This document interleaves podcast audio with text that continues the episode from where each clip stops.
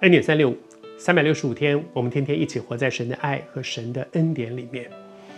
昨天和你分享到说，上帝的爱，上帝明明知道，他比我们更知道我里面有什么样的失败、软弱，可能别人都不知道的，我藏得很好的，别人都看不见的，甚至有一些东西我藏在我里面，我都告诉我自己，那不是我，我没事。可是他是全知的神，他知道我们的境况，然而他仍然收纳，仍然接纳我们。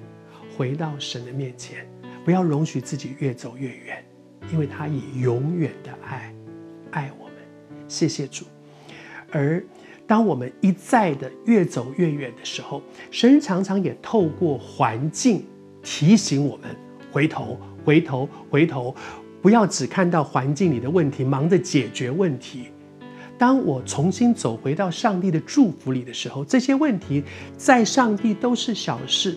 可是我一直要去解决这些问题，却没有问说：我发生这些事，上帝是不是透过环境里面？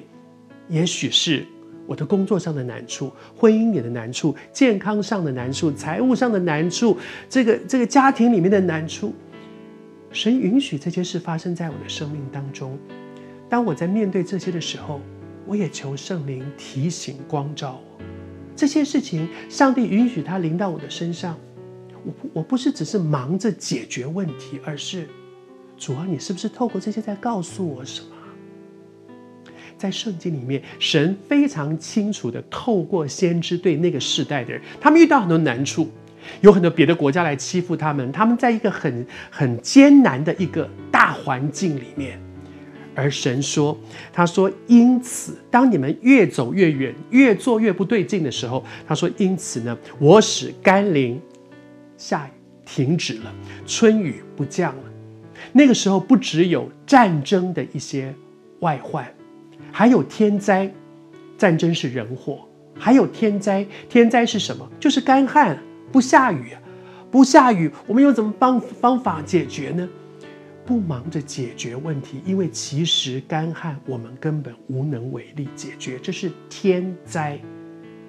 但是，与其去面对怎么解决天灾，我们要不要来想想，天上的这位爱我的神，允许从天而降的这些灾难临到我的身上，他到底在告诉我什么呢？